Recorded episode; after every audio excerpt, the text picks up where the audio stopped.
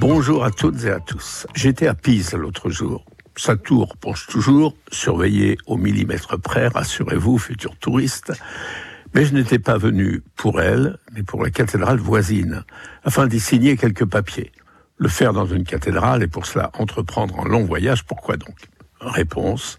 Pour célébrer la clôture du procès diocésain de béatification du père Agostino da Montefeltro, présidé par Monsieur Benotto, l'archevêque de Pise, avec deux évêques, plus de 40 prêtres, une demi-douzaine de diacres, une cathédrale pleine de fidèles et de religieuses. Et aussi, ce qui avait l'air de cadeau en temps de Noël, 26 imposants cartons tout neufs entourés d'un ruban rouge posé au pied de l'autel. Il y a eu des discours, puis ceux qui ont participé aux travaux du procès diocésain de ce franciscain, ouvert il y a quatre ans, sont venus attester par leur signature leur travail honnête et en conscience.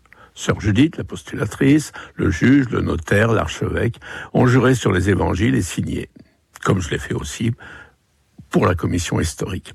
Ensuite, on a apporté une bougie, un seau, de la cire, et des scellés ont été fondus sur les 26 cartons, les archives du dossier.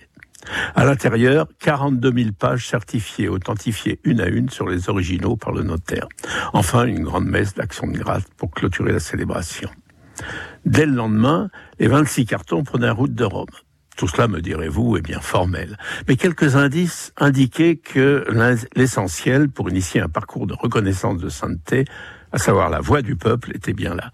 La cathédrale pleine montrait que le souvenir du franciscain prédicateur et apôtre de la charité était encore bien présent, plus de cent ans après sa mort, dans le cœur des paysans.